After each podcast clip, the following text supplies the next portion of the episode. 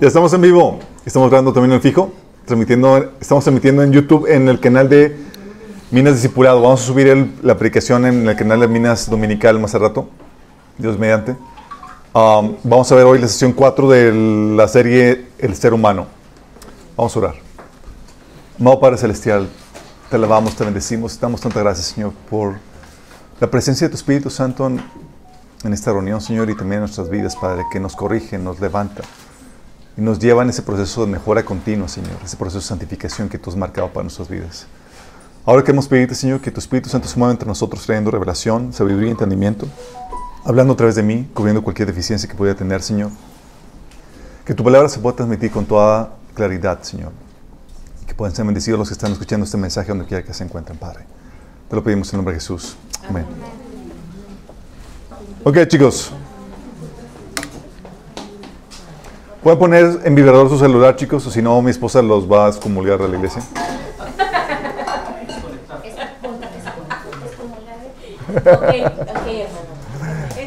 Ok, no, no se va a excomulgar. No, no existe, es una exageración. Es una hipérbole, chicos, acuérdense. Eh, ok, vamos a la lección 4. Hemos estado viendo eh, esta serie y hemos estado platicando acerca del propósito del ser humano hemos estado viendo cómo el, lamentablemente el conocernos a nosotros mismos, chicos, es algo que no se nos da. Sí, tenemos mucha ignorancia acerca de nosotros, cuál es el propósito, cómo Dios nos creó, cuáles son las características del ser humano, aunque somos seres humanos. Y hay un hambre por conocer de nosotros, por eso también mucha gente acude a fuentes ocultistas para que les hablen de ellos, les digan cómo son, qué les depara el futuro y demás. La idea de esto, chicos, es que podamos tener una percepción bíblica correcta acerca del ser humano, porque el enemigo está queriendo definir lo que eres, cómo eres. Y si tú no tienes la versión correcta de, tu identidad, de, tu, de tu ser, el enemigo va a terminar metiendo eh, mentiras que van a ser difíciles de sacar una vez insertadas en tu mente, en tu alma. Y hemos estado platicando acerca de que el ser humano fue creado después que los ángeles. Una generación, una era de angelical sin el ser humano. Todo giraba alrededor de los ángeles. Pasa interesante que nos pase el Señor la película de que cómo estuvo ahí esa era angelical sin nosotros. También vimos que fuimos creados inferiores a los ángeles en poder, en autoridad. Los ángeles forman parte del concilio celestial, nosotros no, aunque gobernamos nosotros sobre la tierra. También vimos que fue, fuimos creados con un espíritu, igual que ellos, igual que, que Dios, igual que los ángeles, que los seres espirituales, tenemos un espíritu. Pero además de eso tenemos un cuerpo físico, porque fuimos asignados para habitar, vivir en el, en el mundo físico, en la tierra, chicos. No somos diseñados para morar eh, exclusivamente en el, en el, mundo espiritual. Estamos diseñados para dominar el, el ámbito físico. Entonces por eso se nos dio un cuerpo. También en ese cuerpo vienen dos presentaciones, hombre y mujer. Conste que dije dos presentaciones, chicos. ¿Qué sigue ¿Qué sigue sí, la Biblia es muy clara en cuanto a eso. Hay una realidad bíblica, pero también una realidad biológica, que a veces el ser humano en su rebelión contra Dios quiere eh, negar. ¿sí? Por cierto, Mañana vamos a transmitir aquí a las 5 de la tarde la serie, digo, no la serie, el documental película ¿Qué es una mujer? Sí. ¿Qué es un hombre? ¿Qué es una no. No, no, no el, documental se llama ¿Qué es una mujer? Eh, y es crucial para, por toda la cuestión de la ideología de, género que se está dando, eh, que, que veamos todas las implicaciones que tiene esto, chicos. ¿Sí? También vimos que el hombre fue creado dentro de su cuerpo físico, no solamente en dos presentaciones, sino también con capacidad reproductiva. Dios quiere que poblemos la tierra. El ser humano no, eh, no, es, una, no es un virus o una plaga que está carcomiendo la tierra, es una fuente de bendición en la tierra. Y no hay problemas de sobrepoblación, chicos. De hecho, hay lo contrario. Ahorita ya estamos en un punto de declive en la, en la civilización donde la tasa de reproducción está por debajo de lo que se requiere para mantener el nivel de, de, humanos en la Tierra. Sí, Es el enemigo el que quiere destruir el ser humano, nos odia y quiere que no cumplamos el mandato de que seamos fructíferos y nos multipliquemos en número. Sí. También vimos que la vez pasada que fue que somos o fuimos creados con alma. La parte eterna, chicos, de tu ser. Vas a vivir para siempre. Qué eso. La problemática no es si vas a existir para siempre o no, sino es dónde vas a existir para siempre. Si en el cielo o en el infierno. Vimos que el alma, los, cómo se compone, que somos seres tripartitas, tenemos espíritu, alma y cuerpo, y dentro del alma tenemos la, la, voluntad, las emociones, tenemos eh, el pensamiento, ¿sí? Eh, la conciencia están en el alma, tu personalidad, y cómo Dios quiere refinar tu alma. ¿Se acuerdan que estuvimos platicando que por causa del pecado tu alma está toda desorganizada? Lo que Dios quiere es traer orden a tus emociones, a tus pensamientos. Mientras que el enemigo lo que quiere es destruir tu alma. Quiere aniquilar tu personalidad, quiere que ya no sientas nada y demás, cosa que se fomenta en las filosofías orientales. Bueno, hoy vamos a ver que no solamente fuimos creados con todo eso, con alma, sino fuimos quedados con un propósito, chicos.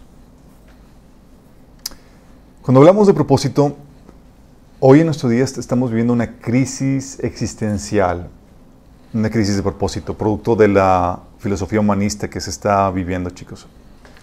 Los que, ¿alguien aquí vio la película Matrix? Sí. Pecadores. No, está, hay un diálogo que tiene ahí este Mr. Smith en el Matrix Reloaded. Sí. Y después de ser destruido Mr. Smith en la primera, en la primera parte de, esa saga, o mejor dicho, desconectado de la Matrix, Mr. Smith reaparece en la película Matrix Reloaded y se dirige a Neo, a Neo, Neo, ¿cómo se dice? Neo. Neo. Neo. En inglés, Neo. Neo. Se, se dirige a él con este discurso. Dice, Mr. Smith le dice a Neo, como ambos sabemos, sin propósito no existiríamos y ese propósito es lo que nos creó. El propósito es lo que nos conecta. El propósito es lo que nos jala, lo que nos guía, lo que nos impulsa. Ese propósito es lo que nos define. El propósito es lo que nos une. Estamos aquí gracias a usted, Mr. Anderson. Estamos aquí para quitarle lo que intentaste quitar de nosotros, propósito. Y en forma de venganza por quitarle su propósito, porque los conectó ya no tenía razón de, de ser de existir Mr. Anderson, empezó ahí la guerra, entre, la batalla entre, entre él y, y Neo. Y es que el enemigo, chicos, se ha empeñado en robarle sentido a nuestra existencia. Y lo ha estado haciendo de varias formas. Una de ellas es con la filosofía que está tratando de insertar en nuestra cultura. Comenzamos con el humanismo ateo. El humanismo teo, con su Big Bang y su hipótesis de la evolución, nos enseña que somos producto de una explosión y procesos aleatorios, fortuitos, los cuales crearon la vida y desarrollaron todas las plantas y animales, sin un propósito en particular. Simplemente sucedió porque era un asunto que por el azar se iba a dar. ¿sí? Y eso incluye al ser humano. Dentro de esta visión, de esta filosofía, no hay propósito alguno en nuestra existencia. No hay Dios, no hay propósito. Simplemente. Simplemente salimos de la nada sin una razón aparente. De ahí surge el, existencialismo. Con el nihilismo existencial, que es la filosofía que sostiene que la vida carece de significado objetivo, propósito o valor intrínseco. Obviamente, si quitas a Dios de la ecuación, a quitar a Dios de la ecuación dentro de la filosofía o la cosmovisión que se maneja, si quitas a Dios, quitas el propósito de Dios para la creación. Sí, y eso es lo que la consecuencia lógica que sucedió. Esta filosofía empezó a darse desde los 1800 finales y, empezó a tomar auge el siglo pasado. De hecho, Friedrich Nietzsche estructuró eh, y conceptualizó el, término, aunque ya existía dentro de, la, eh, dentro de la filosofía griega, en la escuela cínica y en el escepticismo. Y básicamente el nihilismo diciendo el propósito y la parte positiva o el nihilismo positivo te dice que la vida no tiene propósito, más tú se la puedes dar. Puedes darle el propósito que tú quieras. Sí. También parte derivada, eh, una derivación de esa corriente es la filosofía de lo absurdo o el absurdismo, que es la teoría filosófica de que la vida en general es absurda. Esto implica que el mundo carece de sentido, de un propósito superior y que no es completamente inteligible por la, por la razón. Se carece de, propósito, simplemente no es posible que podamos conocerlo. De hecho, eh, utilizan mucho el mito de, del griego Sísifo, que suele asociarse con este, con este eh, forma de pensar del absurdismo, que dice que los dioses castigan a Sísifo a empujar cuesta arriba por una montaña una piedra que antes de llegar a la cima volvía a rodar hacia abajo. El absurdismo considera la vida moderna como un hecho no menos absurdo que el castigo de Sísifo. Sí. Es fatalista, en pocas palabras. No tiene sentido todo nuestro esfuerzo y trabajo. Y de hecho hay un autor de la Biblia que podríamos decirle que esta era de esta corriente. ¿Quién era? Salomón, chicos. Uh, estas corrientes filosóficas conducen a la ansiedad, a la depresión, al suicidio o a los juegos de riesgo, porque como no tiene sentido, la vida se arriesgan a hacer cosas tontas, de hecho, sin sentido, poniendo en, en riesgo su vida porque carece de significado. Lo único emocionante de sus vidas banales es ese esos pequeños segundos de emoción fuerte que viven donde están al borde de la muerte. Salomón llegó a esa misma llegó a esa misma consecuencia, chicos, a esa misma a ese mismo descubrimiento. Y Salomón no era ateo. No era ateo, chicos. Esta falta de sentido, déjame explicarles, chicos, a veces se esconde en el ajetreo, en el ajetreo diario, en la lucha por la supervivencia. Sí, que es un instinto natural. Queremos, nosotros, por instinto natural, buscamos vivir y, perseverar la vida. Sí. Bueno, en esa lucha por la supervivencia, en el ajetreo diario, perdemos esa falta de sentido. Estamos tan ocupados en sobrevivir que se nos olvida que no tiene sentido la vida. O estamos tan ocupados en nuestra lucha por el éxito, la felicidad, que nos olvida la, falta de sentido en, esta, en, nuestra vida. Cuando uno está luchando por sobrevivir, por secar la chulete, como dicen, uno no tiene tiempo ni mente para pensar en cosas como propósito de nuestra vida y el significado de nuestra existencia. Tiene poco tiempo para filosofar.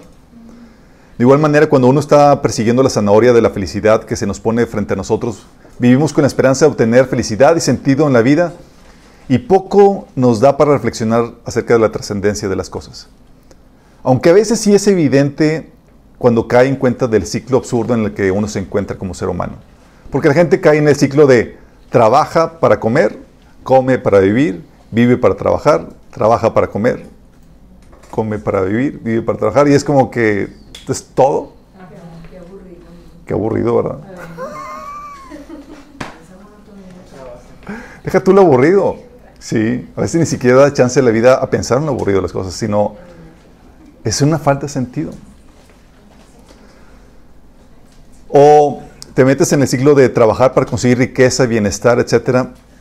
Y cuando lo consigues, te resulta que ya no hay más propósito para ti en esta vida. ¿Te acuerdas cuando este, una cita que hemos utilizado, Jim Carrey, que decía que le gustaría que todos fueran ricos para que se den cuenta que aquí no está el sentido de la vida, no está la felicidad? Bueno, Salomón había superado las necesidades básicas. Él ya no trabajaba para sobrevivir. Sí. Y el éxito, definido como conseguir todo lo que tu corazón anhela, él lo había obtenido, chicos.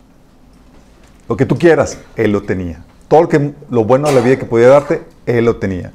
Tenía sabiduría, belleza, riqueza, fama, mujeres, ejércitos, reino, vestido, vestido lujos, de todo, chicos. Y sin embargo llegó la cruda realidad de que no hay sentido, no hay propósito. Dices, ¿what? Y creía en Dios. Él decía en Eclesiastes 1.8, nada tiene sentido, dice el maestro. Ningún sentido en absoluto. ¿Qué obtiene la gente con trabajar tanto bajo el sol? Versículo 8 dice, todo es tan tedioso, imposible de escribir, no importa cuánto veamos, nunca quedamos satisfechos, no importa cuánto oigamos, nada nos tiene contentos. Versículo 12, el 14, dice, yo el maestro fui rey de Israel y viví en Jerusalén, Me dediqué a buscar el entendimiento y a investigar con sabiduría todo lo que se hacía bajo el cielo. Pronto descubrí que Dios le había dado una existencia trágica al género humano. Observé todo lo que ocurría bajo el sol y a decir verdad, nada tiene sentido. Es como perseguir el viento. ¿Han perseguido el viento, chicos? no, no, no. Ah, para allá el viento y vas ahí. Sin sentido, chicos. Sí.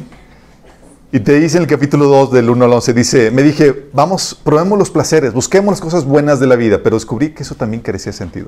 Entonces dije, la risa es tonta, ¿de qué sirve andar en busca de placeres? Después de pensarlo bien, decidí alegrarme con, con vino. Mientras seguía buscando sabiduría, me aferré a la sensatez. Así traté de experimentar la única felicidad que la mayoría de la gente encuentra en su corto paso por este mundo. También traté de encontrar sentido a la vida edificándome enormes mansiones y plantando hermosos viñedos. Hice jardines y parques y los llené con toda clase de árboles frutales. Construí represas para juntar agua con la cual regar todos mis huertos florecientes. Compré esclavos y esclavas y otros nacieron en mi propiedad. También tuve enormes manadas y rebaños, más que cualquiera de los reyes que vivieron en Jerusalén antes que yo. Junté grandes cantidades de plata y oro, o el tesoro de muchos reyes y provincias. Contraté cantores estupendos, tanto hombres como mujeres, y tuve muchas concubinas hermosas. Tuve todo lo que un hombre puede desear. De modo que me hice más poderoso que todos los que vivieron en Jerusalén antes que yo, y mi sabiduría nunca me falló. Todo lo que quise hacer y todo lo que quise lo hice mío. No me negué ningún placer. Hasta descubrí que me daba satisfacción trabajar mucho, recompensa de toda mi labor. Pero al observar todo lo que había logrado con tanto esfuerzo, vi que nada tenía sentido. Era como perseguir el viento. No había absolutamente nada que valiera la pena en ninguna parte. Qué triste, qué trágico asunto. Si el hombre que consiguió el éxito que muchos persiguen, te dice que esa es la conclusión de lo que tiene. Estamos fritos. Sí, dice tal, tal punto en el, en el versículo 17, llegué a odiar la vida porque todo lo que se hace aquí bajo el sol es tan complicado, no tiene sentido, es como perseguir el viento. ¿Te imaginas? Tú vas con Salomón, oye Salomón, quiero una palabra de ánimo.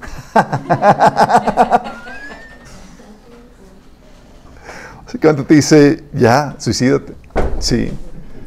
Dice, luego en el versículo del 18 al 20, dice, llegué a odiar todo el trabajo que hice este, en este mundo, porque tengo que dejarles a otros lo que yo he ganado.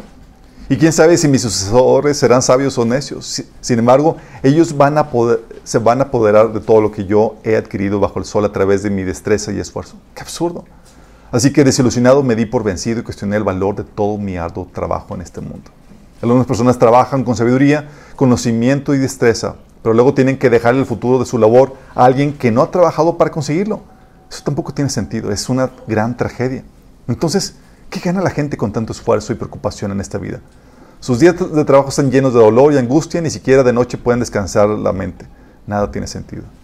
Entonces llegué a la conclusión de que no hay nada mejor que disfrutar de la comida, la bebida y encontrar satisfacción en el trabajo. Fíjate, te dice que no encontró nada mejor, porque no encontró sentido, pues bueno, tan siquiera disfrutemos lo, lo que tenemos. Sí. Dice Eclesiastes 4.8, es el caso de un hombre que está totalmente solo, sin hijos ni hermanos. No obstante, trabaja mucho para acumular toda la riqueza posible. Sin embargo, luego se pregunta, ¿para quién trabajo? ¿Por qué me privo de tantos placeres? Nada tiene sentido, es tan deprimente. O sea, tú serías, el último, sería la última persona a la cual tú estarías buscando una palabra de ánimo para cuando estuvieras deprimido. ¿Sí? Pero eso te transmite, eh, Salomón. Es un estado de depresión por la falta de sentido y propósito que, tiene la vida sin Cristo. Eclesiastes 5, del 18 al 20 dice, he notado al menos una cosa positiva. Ah, una cosa positiva que nos va a decir. es bueno que la gente coma, beba y disfrute el trabajo que hay bajo el sol durante el corto tiempo de vida que Dios le concedió y que acepte su destino. También es algo bueno recibir riquezas de parte de Dios y la buena salud para disfrutarlas. Disfrutar del trabajo y aceptar lo que depara la vida son verdaderos regalos de Dios. A esas personas Dios las mantiene tan ocupadas en disfrutar de la vida que no pasan tiempo rumiando el pasado. como no tiene sentido, dedícate a disfrutar esta vida. Terrible, ¿no? Y para los que no tuvieron ese privilegio, que tuvieron una vida de esclavos y demás, pobres miserables. Sí. De hecho, el consejo a los, a los jóvenes decía en Eclesiastes 12 del 1, dice, ah, 11 del 9 al 10, la juventud es hermosa, disfruten cada momento de ella, hagan todo lo que quieran hacer, no pierdan nada. ¿Este ser un hedonista o qué onda? Sí, pero recuerden que tendrán que rendirle cuentas a Dios de cada cosa que hagan. Así que dejen de preocuparse y mantengan un cuerpo sano, pero tengan presente que la juventud con toda la vida por delante no tiene sentido. o sea, disfruta, pero no hay propósito. Estés 12.1 dice, no dejes que la emoción de la juventud te lleve a olvidarte de tu Creador.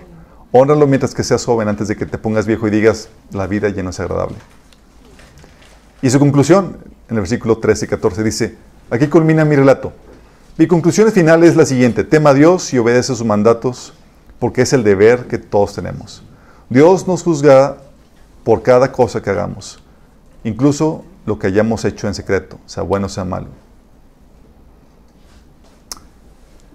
Pregunta chicos, ¿Salomón era ateo como para no encontrarle el propósito de la vida? No, no era ateo. Pero todavía no conocía a. Pero muy parecido. No, no era ateo, chicos.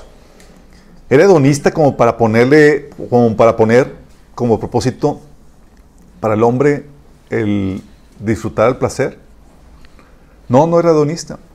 Pero no ya el sentido de la vida, Salomón te indica que lo único que podemos hacer o que queda es disfrutar de lo poco que puedas en ella dentro de los mandamientos que Dios nos da. Lo cual es una opción miserable, pues muy pocos logran disfrutar todo lo que su corazón anhela, chicos. La mayoría vive frustrados, anhelando una mejor casa, un mejor trabajo, un mejor esposo, un... You name it. Sí. Los mandamientos te dicen él dice que debemos de, someternos a Dios. Eso lo menciona como su conclusión. Pero los mandamientos te dicen cómo debes de comportarte, pero no te dicen tu propósito. Te dicen cómo camines, pero no hacia dónde vayas. Los mandamientos por sí mismos no te van a enseñar cuál es el propósito que, que hay para ti. Y esto es crucial que entiendas porque el propósito es el aspecto más importante del ser humano. Por el propósito el ser humano encuentra sentido y trascendencia, chicos. Por el propósito el ser humano sobrelleva un buen ánimo, con buen ánimo los tiempos de crisis y dificultades. Por el propósito el ser humano está dispuesto a soportar el sufrimiento y la humillación. Por el propósito el ser humano puede gustoso vivir vidas sacrificadas y de autonegación. Por el propósito el ser humano se levanta cada mañana motivado, listo para esforzarse en su trabajo. Es por el propósito que el ser humano encuentra valor e importancia. Es por el propósito que el ser humano encuentra sentido, sentido de realización y éxito.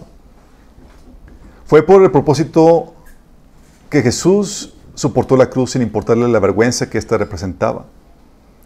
Fue propósito lo que llevó a Jesús a desgastarse trabajando largas jornadas de trabajo, recorriendo a pie todo Israel. ¿Se acuerdan? Marcos 1.38. Él les dijo, vamos a los lugares vecinos para, que, para ir que también ahí porque para esto he venido. Fue a propósito lo que llevó a Pablo a dominarse, sacrificar y sufrir con gozo. 1 Corintios 9 del 24 al 27 dice, no se dan cuenta de que en una carrera todos corren, pero solo una persona se lleva el premio. Así que corran para ganar. Todos los atletas entrenan con disciplina, lo hacen para ganar un premio que se desvanecerá, pero nosotros lo hacemos por un premio eterno. Por eso yo corro cada paso con propósito. No doy golpes al aire. ¿Te acuerdas de que Salomón decía que es como corretear al aire? Que dice, no, no, no, ya se acabó eso. Ahora hay propósito. Disciplino mi cuerpo, lo hace como lo hace un atleta, lo entreno para que haga lo que debe hacer. Y es aquí donde quiero que entiendas esto, chicos. Vamos a ver el propósito por el cual Dios creó al ser humano. Te lo voy a resumir en esta frase. El propósito por el cual Dios creó al ser humano fue para tener una relación con Dios, tener o disfrutar de una relación con Dios. Y en unión con Él, representarlo en su tarea de dominar, desarrollar y disfrutar la tierra para la gloria de Dios. Te lo repito. El ser humano fue creado para tener una relación con Dios y en unión con Él representarlo en su tarea de dominar, desarrollar y disfrutar la tierra para la gloria de Dios. Tú lees las escrituras y encuentras que este es el propósito, chicos. Y tiene varios elementos. Aquí puse, en vez de tener, puse disfrutar, porque la idea es que no sea una relación forzosa, sino que sea una relación en la que se disfruta el uno del otro. ¿Sí? Esto resume el propósito del ser humano. Y vamos a ver la base bíblica de esto que les estoy diciendo. La base bíblica, chicos. Vamos a ir desglosando esto por partes. Propósito para la humanidad. Creado para tener una relación con Dios. Creado para representarlo. Creado para dominar el cielo de la tierra. Creado para disfrutar la creación de Dios. Creado para traer gloria a Dios. Cinco aspectos que definen el propósito del ser humano. Todo lo que vas a ver en la Biblia y lees en la Biblia gira alrededor de estos cinco aspectos que definen el propósito del ser humano, chicos. Todo esto. Y tienes que entenderlo muy bien. Porque tú como cristiano puedes andar por la vida sin propósito, vagando, desviado del diseño original. Y la idea es que tú estés alineado y que estés cumpliendo el propósito. Porque si de nada sirve que llegues al final de tus vidas dándote cuenta que el propósito por el cual tú fuiste creado no lo cumpliste. Eso significaría que viviste una vida vana, sin propósito, sí, que fuiste un loser, aunque hayas hecho todo lo demás. Vamos a por partes. Creado para tener una relación con Dios. Ahí va otra vez, ahí. ¿Quién toma una foto?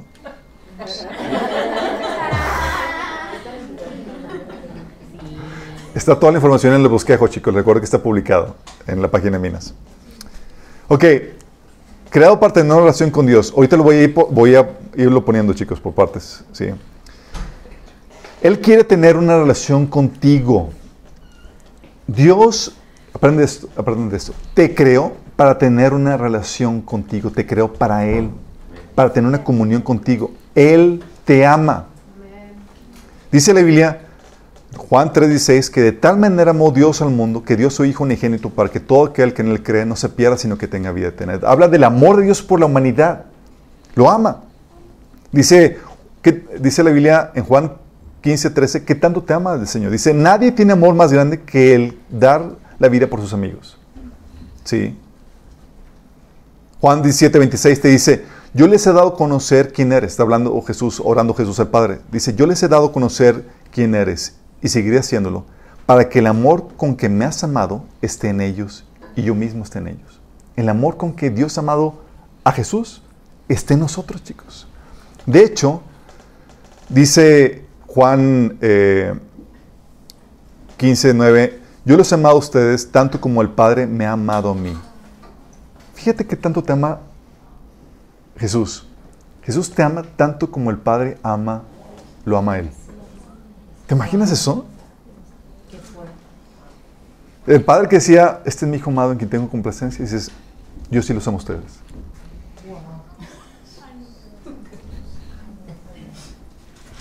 Sí. Y luego, si acaso no entendiste bien, en, en Juan 17, 23 dice, que el mundo sepa que tú me enviaste y que los amas tanto como me amas a mí. ¿Te hubieras imaginado que el Padre te ama tanto como a Jesús? Vuela la tapa de tus sesos. Porque dices, o sea, ves a Jesús y te vas a ti y dices, distamos mucho. Sí. Pero se dice, te amo tanto como Jesús. Qué grueso. Nada más de pensar eso es para conmocionarte y empezar a llorar, chicos. Qué compromiso. Qué grueso. Está grueso. Sí. Dios te ama tanto que por eso dice la Biblia que Dios es un Dios celoso en su relación con nosotros. Dice la Biblia que Dios es fuerte y celoso. Dice Santiago 4 del 4 5 que hablando de los cristianos que estaban buscando satisfacerse con los placeres de este mundo antes que con Dios. Les decía, oh almas adúlteras, ¿no sabéis que la amistad del mundo es enemistad contra Dios? Cualquiera pues que quiera ser amigo del mundo se constituye enemigo de Dios. ¿O pensáis que la Escritura dice en vano, el Espíritu que le ha hecho morar a nosotros nos anhela celosamente? ¿Nos anhela celosamente? Sí.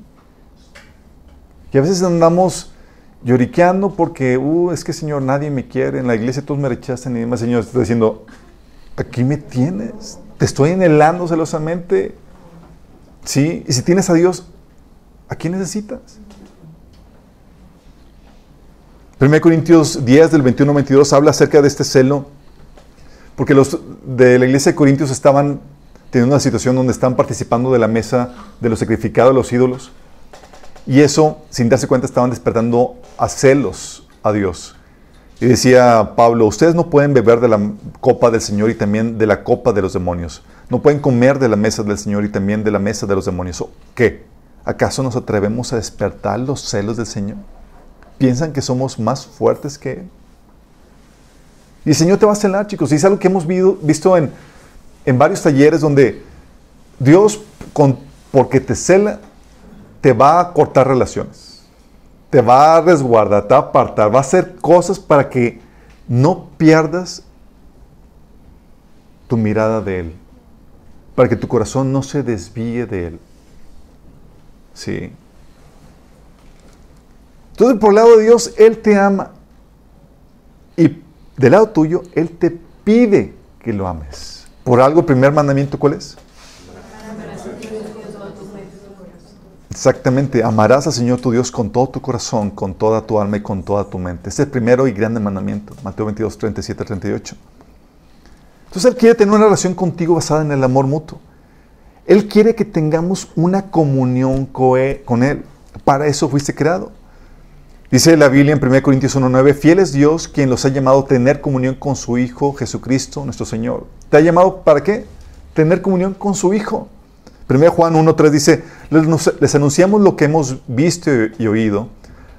Y eso cuando habla Juan de que les, les ha anunciado lo que hemos visto y oído, es, es una forma de decir, les hemos compartido el Evangelio para que también ustedes tengan comunión con nosotros y nuestra comunión es con el Padre y con su Hijo Jesucristo. O sea, pertenece a relación, esa comunión con el Padre y con el Hijo. 1 Juan 5:20 dice, y sabemos que el Hijo de Dios ha venido y nos ha dado entendimiento para que podamos conocer al Dios verdadero. Y ahora vivimos en comunión con el Dios verdadero porque vivimos en comunión con su Hijo Jesucristo. Él es el único Dios y Él es la vida eterna. Y es para tener comunión con Él. Juan 17 del 21 al 23 dice Jesús, Padre, Así como tú estás en mí y yo en ti permanece, permite que ellos también estén en nosotros para que el mundo crea que tú me has enviado. Yo les he dado la gloria que tú me diste para que sean uno, así como nosotros somos uno. Yo en ellos y tú en mí. Esa unidad, esa comunión. Por eso Jesús también te decía, permanezcan en mí y yo permaneceré en ustedes. El llamado a permanecer en esa comunión, en esa, unión con, con Dios. Por eso el llamado de Jesús en Apocalipsis 3:20 era un llamado a esa comunión, a, tener esa relación. Dice, yo estoy a la puerta y llamo. Si alguno oye mi voz y abre la puerta, entraré con él, y cenaré con él y él conmigo. Llamado a esa comunión. Por eso la ordenanza, chicos, a que te mantengas en sus mandamientos. La ordenanza para que te mantengas en sus mandamientos es para que te mantengas en su amor, chicos. Juan 15, del 9 al 10 dice, permanezcan en mi amor. Si obedecen mis mandamientos, permanecerán en mi amor, así como yo he obedecido los mandamientos de mi Padre y permanezco en su amor. Y eso permanecer en su amor, estamos hablando de permanecer en esa relación correcta entre tú y Dios, en esa comunión. O sea, no están peleados tú y Dios si tú estás caminando sus mandamientos. Oye, pero no los obedezco perfectamente pero tienes la actitud correcta para levantarte cuando te caes. Sí. Dice, es por esa razón que Dios le dio a Adán eh, un mandato. Y Adán, mientras que lo obedecía, permanecía en el amor, en la comunión, en la relación con Dios. Juan 2, del 15 al 17, dice que Dios, el Señor, tomó al hombre y lo puso en el jardín de Edén para que lo cultivara y lo cuidara y le dio este mandato. Puedes comer de todos los árboles del jardín, pero del árbol del conocimiento del bien y del mal no deberás comer. el día que de él comas, ciertamente morirás. Le está diciendo, no lo comas, porque el día que comas, vas a morir y te vas a separar de mí. Y la ordenanza para que se mantuviera en su, en su, mandamiento era para que se mantuviera en esa relación correcta con, Dios. Y esa comunión obviamente se fracturó por medio del, del, pecado, pero esta comunión se restablece por medio del Evangelio, chicos. Fíjate lo que dice la Biblia en Romanos 5, del 6 al 11. Escucha. Cuando éramos totalmente incapaces de salvarnos, Cristo vino en el momento preciso y murió por nosotros pecadores. Ahora bien, casi nadie se ofrecería a morir por una persona honrada, aunque tal vez alguien podría estar dispuesto a dar su vida por una persona extraordinariamente buena. Pero Dios mostró el gran amor que, tiene, que nos tiene al enviar a Cristo a morir por nosotros cuando todavía éramos pecadores. Entonces, ya que hemos sido hechos justos a los ojos de Dios por la sangre de Cristo, con toda seguridad Él nos salvará de la condenación de Dios.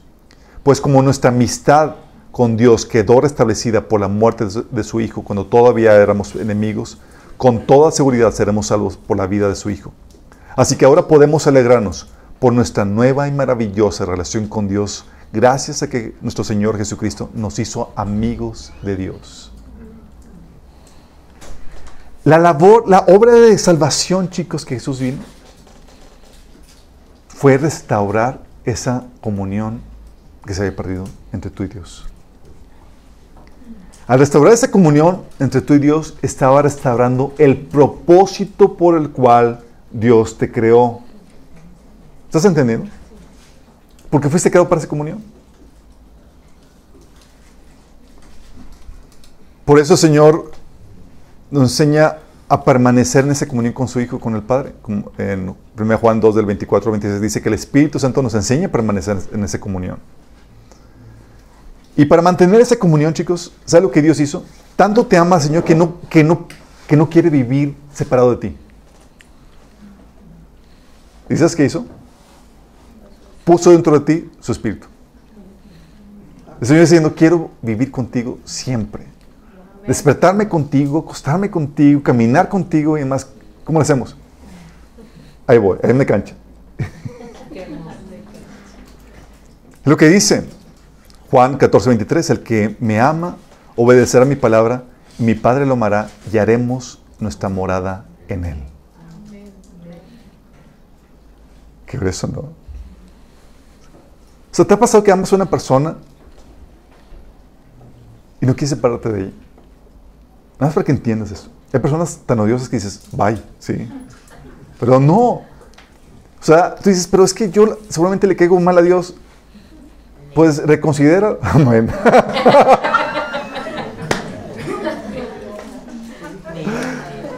pues reconsidéralo, porque tanto te ama Dios que quiere estar en comunión contigo, pegado a ti todo el tiempo. Sí. Dice Efesios 1:13 que por eso Dice que va, eh, Juan 14, 23, como leímos, dice que el Padre, el, Dios va a venir a hacer morada en ti.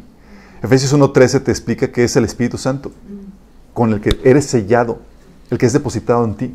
La presencia de Dios mismo dentro de ti es el Espíritu Santo. Dice, por eso dice 1 eh, de Corintios 6, 19, ¿no se dan cuenta de que su cuerpo es el templo del Espíritu Santo, quien vive en ustedes y les fue dado por Dios? Ustedes no se pertenecen a sí mismos o sea, ahora ya no solamente tu cuerpo alberga tu espíritu, alberga el espíritu de Dios. Y así fue diseñado el hombre desde el inicio, chicos. No creas que fue algo nuevo. Ah, pues una añadición extra a partir de que Jesús vino a morir por nosotros. No, no, no. Desde el inicio. El hombre fue diseñado para que el Espíritu de Dios morara en él. Cuando el hombre comió el fruto prohibido, el Espíritu de Dios se separó del ser humano. Y al separarse el Espíritu de Dios de, del, espíritu humano, el hombre murió espiritualmente. Por eso, cuando el espíritu de Dios vuelve a unirse al espíritu del hombre, tú naces de nuevo. Porque estabas muerto espiritualmente. Sí.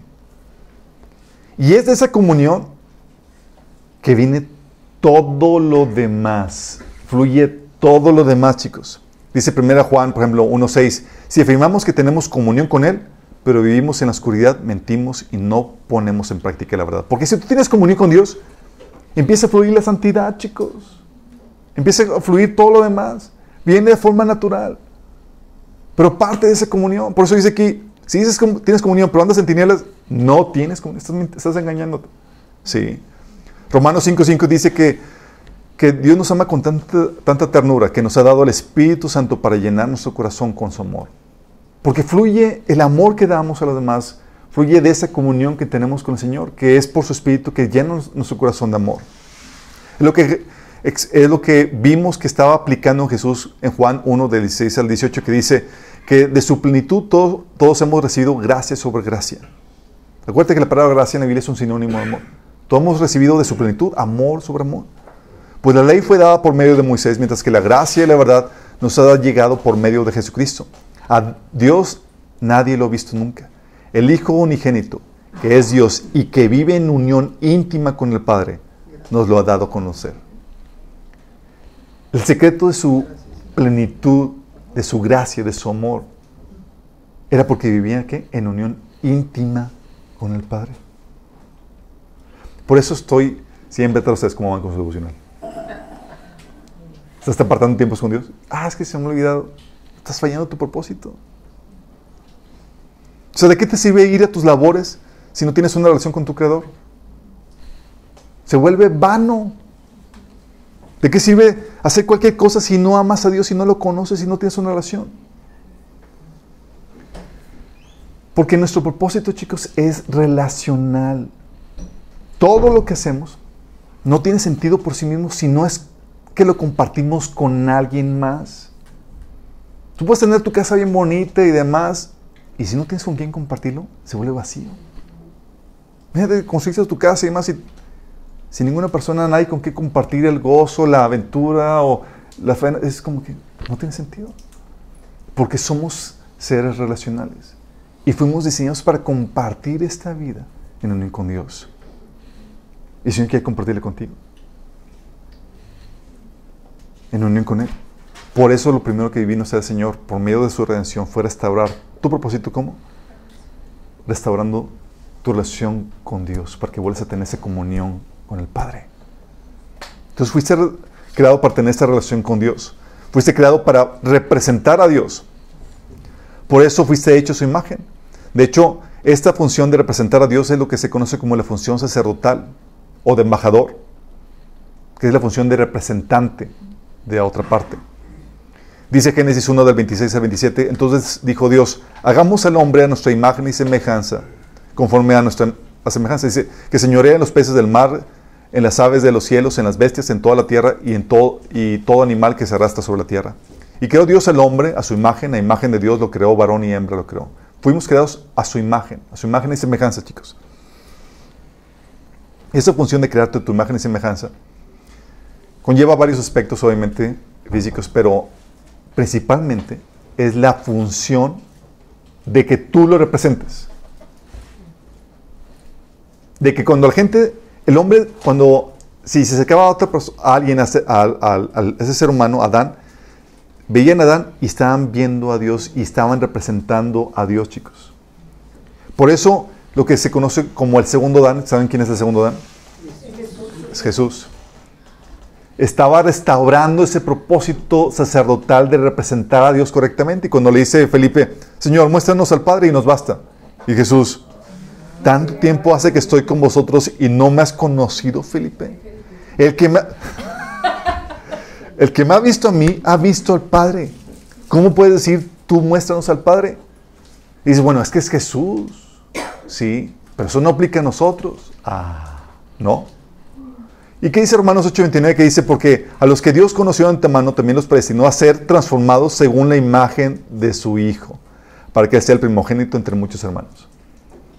O sea, Dios no solamente aplica con Jesús de que, de que la gente vea a Dios en Jesús, aplica también a nosotros. Dios quiere verse reflejado en ti como un espejo. Vamos empezando. Pero fuimos llamados para eso, por eso estamos siendo transformados a, reflejar esa imagen, la imagen de Cristo. Por eso dice 1 Corintios 11.1, sed imitadores de mí así como yo de Cristo. Efesios 5.1 dice, sed imitadores de Dios como hijos amados. Porque es parte del propósito. Tú fuiste llamado a representar a Dios, a reflejar a Dios aquí en la tierra, a representarlo. Y muchas de las cosas que, decimos es tratar de evitar, para evitar el peso de responsabilidad que se nos ha dado, es no pongas tus ojos en nosotros, seres humanos. Sí, yo lo he dicho, muchos lo hemos dicho. Pero la responsabilidad del Señor dice, no, te puse para que tú seas mi imagen y te ven a ti. Señor, ¿qué hiciste? No me pediste consejo.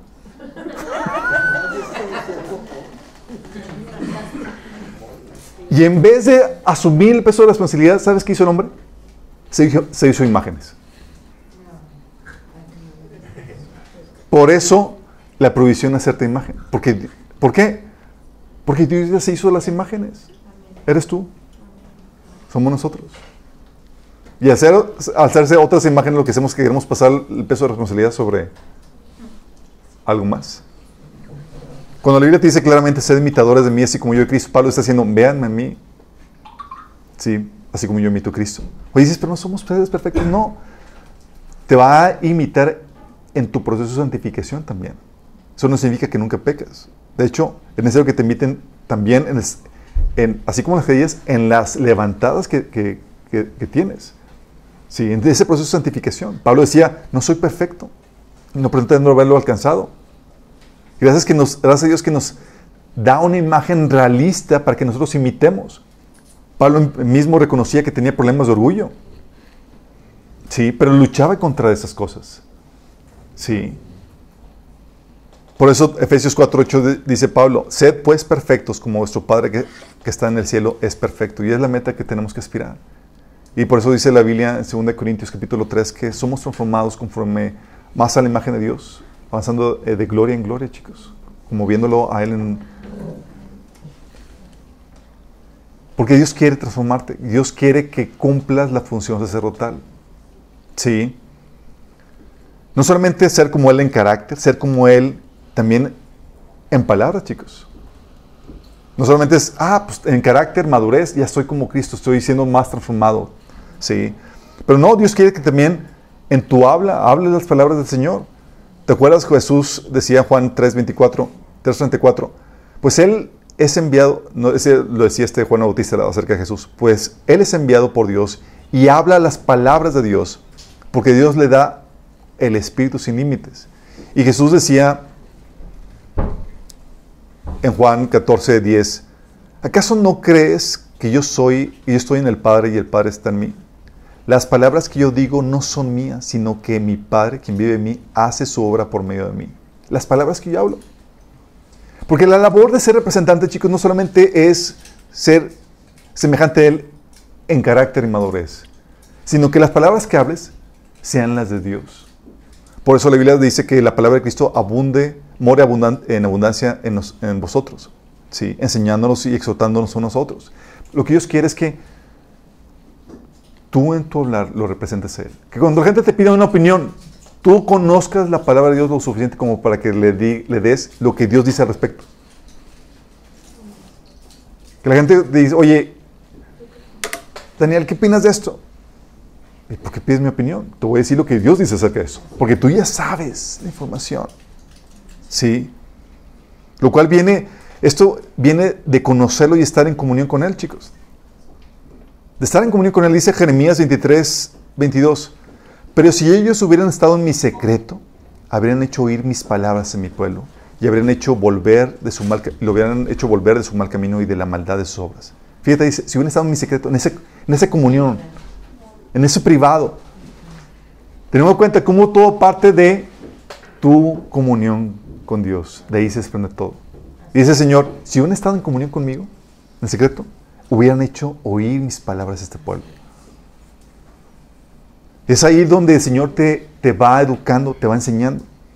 José 4.6 dice, mi pueblo fue destruido porque le faltó conocimiento. Por cuanto desechaste el conocimiento, yo te echaré del sacerdocio. Y por cuanto olvidaste la ley de tu Dios, también yo me olvidaré de tus hijos. Porque representar a Dios no solamente implica, requiere que estés en comunión con Dios, requiere que tengas conocimiento de Dios, chicos. Por eso la labor de, capacitarte en el conocimiento de Dios es esencial para que cumplas tu propósito. Tu propósito como sacerdote de Dios. Por eso la ordenanza a nosotros como cristianos, chicos, como representantes de Dios. Colosenses 3:17. Y todo lo que hagan o digan, háganlo como representantes del Señor Jesús y den gracias a Dios Padre por medio de Él. Que todo lo que hagas o digas sea que como representante del Señor Jesús. Es Dios restaurando esa función sacerdotal, chicos. Porque para eso fuiste creado. 1 Pedro 2.9 dice que somos real sacerdocio. Pueblo de reyes y sacerdotes que representan a Dios y enuncian sus, sus virtudes. Apocalipsis 5.10 dice que somos reyes y sacerdotes. La función sacerdotal, chicos, porque fuimos hechos a la imagen y semejanza de Dios. Esa función sacerdotal, chicos, se delegó a toda la raza humana. Si eres humano, aunque no tengas ciertas habilidades, aunque estés discapacitado o estés en coma, por el hecho de ser un ser humano, tu valor sobrepasa el de un animal porque fuiste hecho a la imagen de Dios con la responsabilidad sacerdotal. Y eso nos lleva a reflexionar, chicos. ¿Te das cuenta de la importancia del proceso de santificación en tu vida? Porque sin Él no puedes cumplir tu propósito, no puedes representar a Dios. ¿Estás consciente de eso? Es crucial por eso el proceso de santificación, para que cumplas tu propósito. ¿Te das cuenta de la importancia de tu formación espiritual para cumplir tu propósito? Porque si tú eres un ignorante de Dios, no vas a hablar las palabras de Dios, no lo vas a poder representar como debe ser. Vas a hablar sandeces. Sí. Una vez estaban en un proceso de liberación hermano eh, y el, demonio se empezó a manifestar, el demoniado ahí. Empezaron a recitar palabras, ahí versículos y demás. Y él con su, al que, al que madruga Dios le ayuda. Y cosas por el estilo. Porque estaban en ignorancia total, chicos.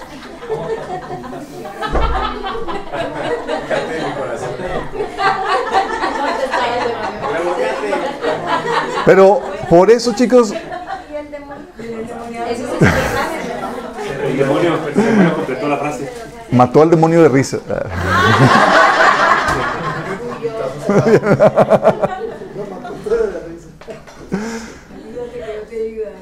Pero, ¿de qué sirve tu vida sin propósito, chicos?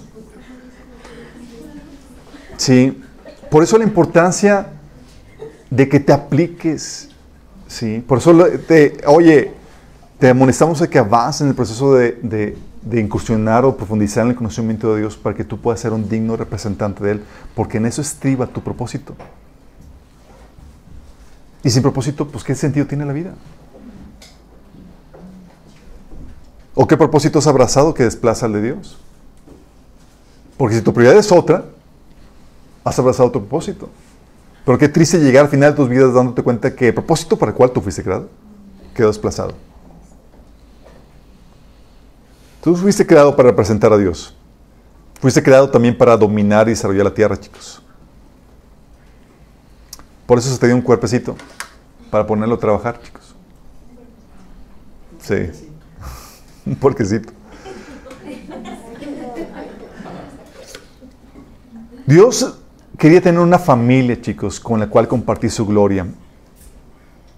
Y nos, si Él es rey, quiere compartir su gloria, quería tener hijos que fueran reyes como Él, ¿qué tiene que hacer?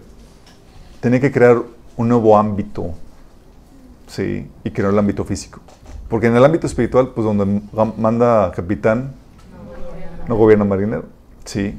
Y hizo lo que muchos, los, que en las épocas medievales y de antaño hacían, de que mientras que el papá era rey, eh, mientras que el rey padre estuviera vivo, pues el hijo no podía gobernar. Entonces mandaban al hijo a otro reino para que él pudiera gobernar. ¿Y qué crees que Dios hizo contigo? Sí. En el tiempo medieval y demás era en lo que esperaba, en lo que moría el padre. Pero nuestro padre no va a morir, chicos. Entonces, Dios nos envió a otro reino, al reino físico, chicos. Para que nosotros pudiéramos ejercer sus atributos. Reinar como Él reina. Y la idea de Dios es que la tierra fuera una sucursal del cielo. Por eso se le llama al reino de los cielos. La intención no es que se quede en los cielos. La intención es que venga la tierra. Por eso el Señor predicaba, arrepentidos porque el reino de los cielos ¿qué? se ha acercado. Y si nos enseñó a orar en Mateo 6:10, venga tu reino. ¿Cuál reino? El de los cielos, chicos. Hágase tu voluntad en la tierra como en el cielo, era la meta. O sea, dijo, Dios dejó la tierra así, ok, chicos. Lo que está en el cielo, ustedes como humanos tienen que replicarlo aquí en la tierra. Y la tierra iba a ser una réplica de lo que hay en el cielo, chicos. Feo. total.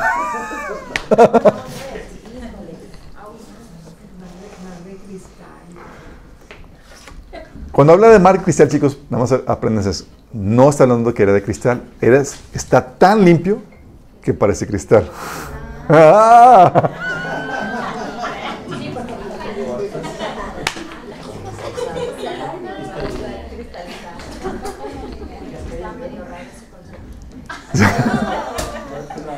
Se está cayendo revelación.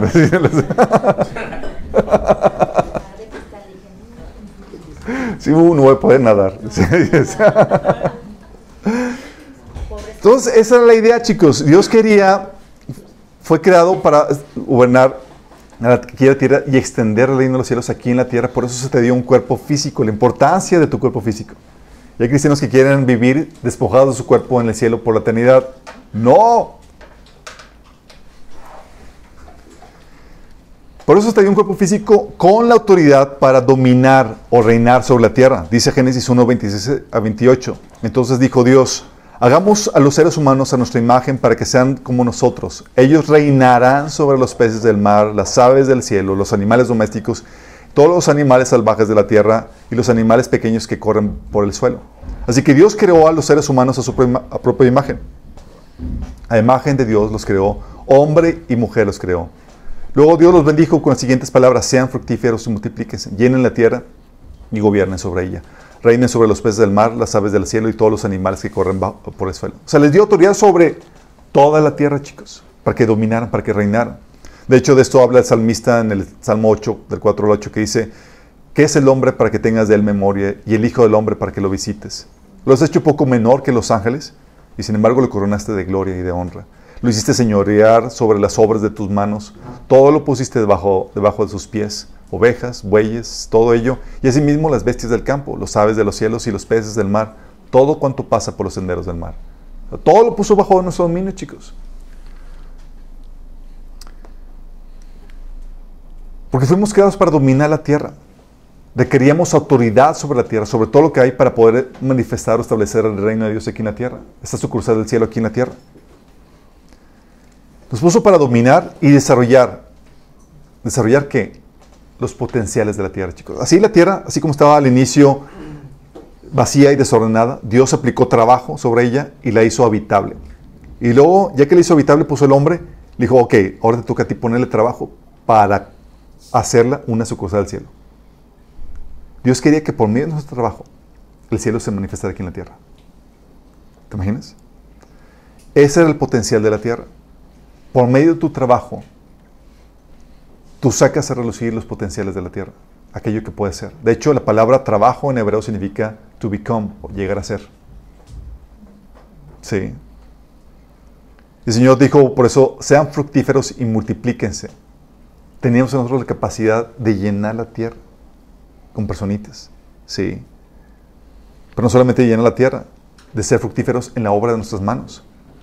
Por eso dice Génesis 2 del 4 al 5, cuando Dios el Señor hizo la tierra y los cielos, aún no había ningún arbusto del campo sobre la tierra, ni había brotado hierba, porque Dios el Señor todavía no, no había hecho llover sobre la tierra, ni existía hombre para que la cultivara. ¿Ni existía hombre para qué? Cultivarla. Cultivar la tierra, chicos, ¿qué significa? Trabajarla, desarrollarla, chicos. Desarrollarla. Sacar a la superficie de la luz todos los potenciales de la tierra. En Génesis 2.15 lo que dice que Dios hizo. Dice que Dios el Señor tomó al hombre y lo puso en el jardín de Edén para que lo cultivara y lo cuidara. Cultivar, desarrollar, chicos. Por eso ves en Génesis 4, de 17 al, al 22, que luego, luego empezó el hombre a trabajar y empezó a desarrollar las, las capacidades de la tierra, chicos. Caín, lo primero que hizo, ¿qué hizo? Fue el primer político, chicos, ¿se acuerdan? El primero dijo, ¿sabes qué voy a hacer? ¿Voy a construir una casita? No, no se conformó con una casa. Voy a hacer una ciudad. Y yo voy a ser su gobernante. ¿Qué tal? Dice Génesis 4, del 17 al 22, dice, Caín se unió a su mujer, la cual concibió y dio luz. Caín había estado construyendo una ciudad a la cual le puso el nombre de su hijo Enoch. Acuérdense que en aquel entonces, chicos, la gente se multiplicaba como conejo. Tenían muchos hijos. Sí. Algo que se va a volver a ver en el milenio. ¿Se acuerdan? Que la familia más pequeña va a ser de cuánto? Mil miembros. ¡Wow!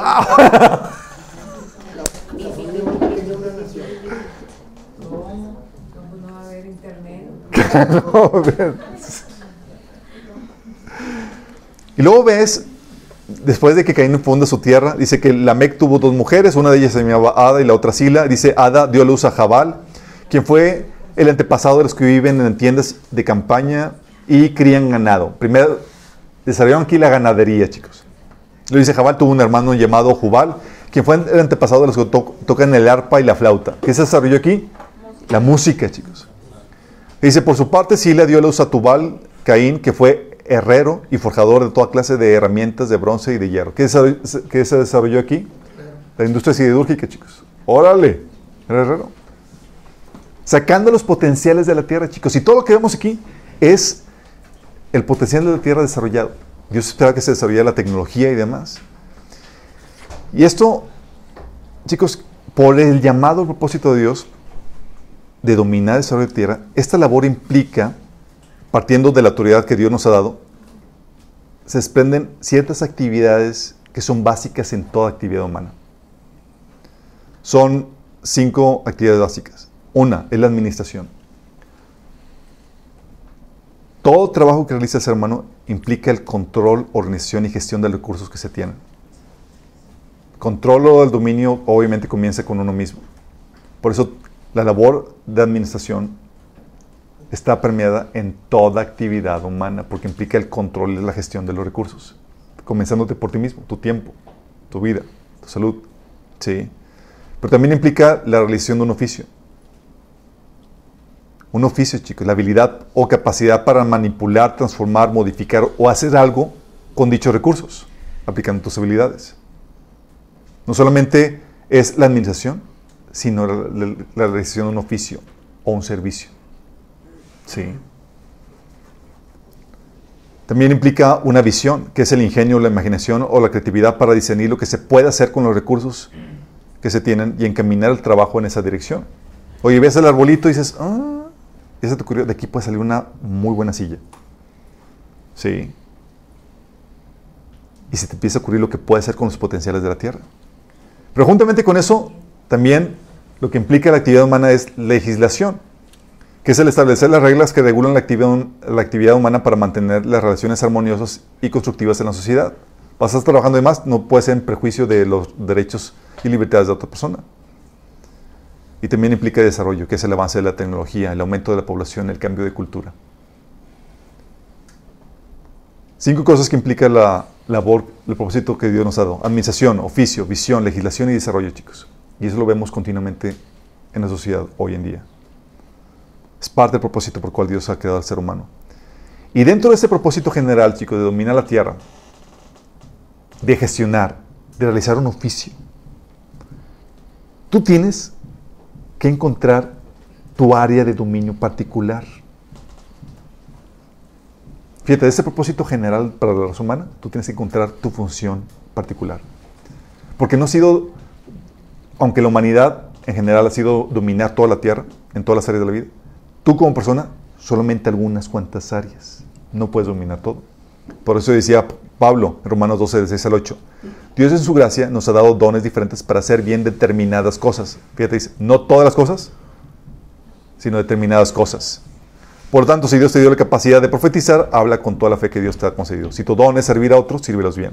Si eres maestro, enseña bien. Si tu don consiste en animar a otros, anímalos. Si tu don es dar, hazlo con gen- generosidad. Si Dios te ha dado la capacidad de, de liderar, toma la responsabilidad en serio. Y si tienes el don de mostrar bondad a otros, hazlo con gusto.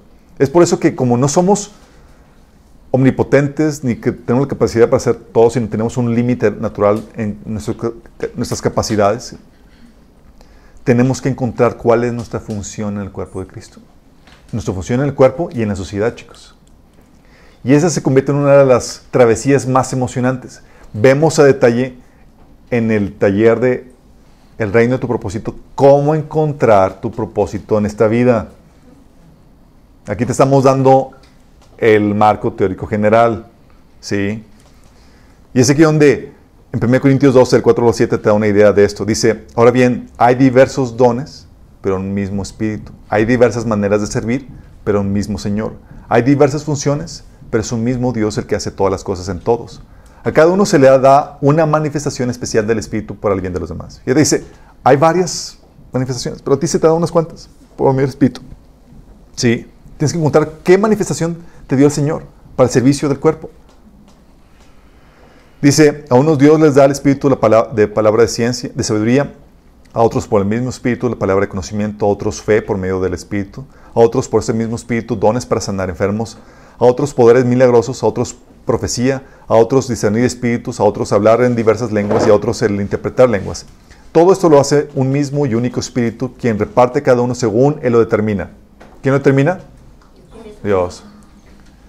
Oye, ¿quieres ser cantante? Y Dios no te dio esa capacidad, chicos. Por más que quieras. Sí. Amén. Por eso la, la función aquí es descubrir tu área de talento y seguir ese talento, no tu pasión, sino hacer de tu área de talento tu pasión. Sí. Dice, todos fuimos bautizados por un, por un solo espíritu para constituir uno un solo cuerpo, ya sean, seamos judíos gentiles, esclavos o libres. Y a todos se nos dio el mismo eh, de un mismo espíritu. Ahora bien, el cuerpo no consta de un solo miembro, sino de muchos. Si el pie dijera, como no soy mano, no soy del cuerpo, no por eso dejaría de ser parte del cuerpo. Y si la oreja dijera, no soy ojo, no soy, eh, como no soy ojo, no soy del cuerpo, no por eso dejaría de ser parte del cuerpo. Si todo el cuerpo fuera ojo, ¿qué sería del oído? Si todo el cuerpo fuera oído, ¿qué sería del olfato? Y aquí te habla de que no somos todos, sino somos una parte del cuerpo, realizando una función dentro del cuerpo. Y cuando habla de cuerpos, chicos, habla del cuerpo de Cristo, pero también de la sociedad en general. Tenemos funciones particulares que tenemos que realizar. Y es la travesía más emocionante encontrar cuál es tu propósito. Y hay cosas que ya te definen cuál va a ser tu propósito. Sí, tu género, lugar donde naciste, tus talentos y demás. Pero eso platicamos a- en el taller de, Reino y tu propósito. Pero si te das cuenta, para cumplir tu propósito, necesitas saber administrar, administrarte y administrar los recursos que Dios te ha dado. Por eso la importancia del, del taller de finanzas, chicos. Es parte de tu propósito. Oh, oh, sí, de hecho, oh, oh. Tienes que aprender, para cumplir tu propósito, no solamente saber administrarte, y administrar lo que se te ha dado, tienes que aprender un oficio. Tienes que saber realizar algún trabajo. Debes tener la visión de lo que puedes eh, desarrollar con, por medio de ese trabajo y debes hacerlo todo dentro del marco de la ley que Dios ha establecido. Sí. Y el dominio de uno mismo, chicos, es clave en tu propósito, pues Dios no va a usurpar tu persona o te va a hacer un lado para tomar control de tu cuerpo. No decir, ah, ya, me harté de ti, hasta un lado. Y Dios está tomando control de ti. No, los demonios son los que hacen eso, chicos. Sí. Pero dice la Biblia que Dios te da un espíritu de qué? No te da un espíritu de cobardía, sino de poder, amor y dominio propio. Lo que va a hacer el Señor es que va a usar tu voluntad y te va a guiar a ti a que tú te domines y te controles a ti mismo. A veces estamos tan hartos porque estamos batallando con algo. Ya, Señor, te entrego mi voluntad. Tú hazlo por mí. Y el Señor, no, no, quiero que tú aprendas a dominarlo. No seas flojo. el Señor dice, te lo regreso. Sí. Por eso Dios no va a usurpar tu persona o va a hacer un lado, te va a hacer un lado para tomar control de tu cuerpo o tu persona, sino que va a darte el dominio para que tú sometas todo tu ser y tu voluntad a la voluntad de Dios. Es tú ejerciendo ese dominio, chicos. ¿sí? Poniendo orden tú. Es tu voluntad sometida al Espíritu. Y tu voluntad tomando control de tus emociones, tus pensamientos, ¿sí? tus acciones. Pero tú tomando la decisión de rendirla a Cristo. Obviamente, someter tus emociones, tus acciones, tus pensamientos. Es una batalla titánica, chicos, porque quién sabe que las emociones a veces se sublevan. o los pensamientos a veces quieren agarrar vida propia y anda uno.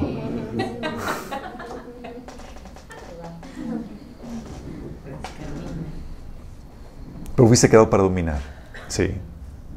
Por eso no haber, dentro de la fe cristiana no hay como escritura automática, de que llega un espíritu y te controla la mano. Es no. Tú, tomando con tus sentidos, con tu voluntad, escribiendo, chicos. Sí. La inspiración no es escritura automática, chicos. No se acuerden de eso. También fuiste creado. Fíjate, eso implica chambal, chicos. Es trabajar. Fuiste creado para trabajar. Por eso antes de la caída, el hombre fue puesto para dominar y desarrollar, para cultivar y cuidar la creación de Dios. Pero también fuiste creado para disfrutar de la creación de Dios, chicos. Amén.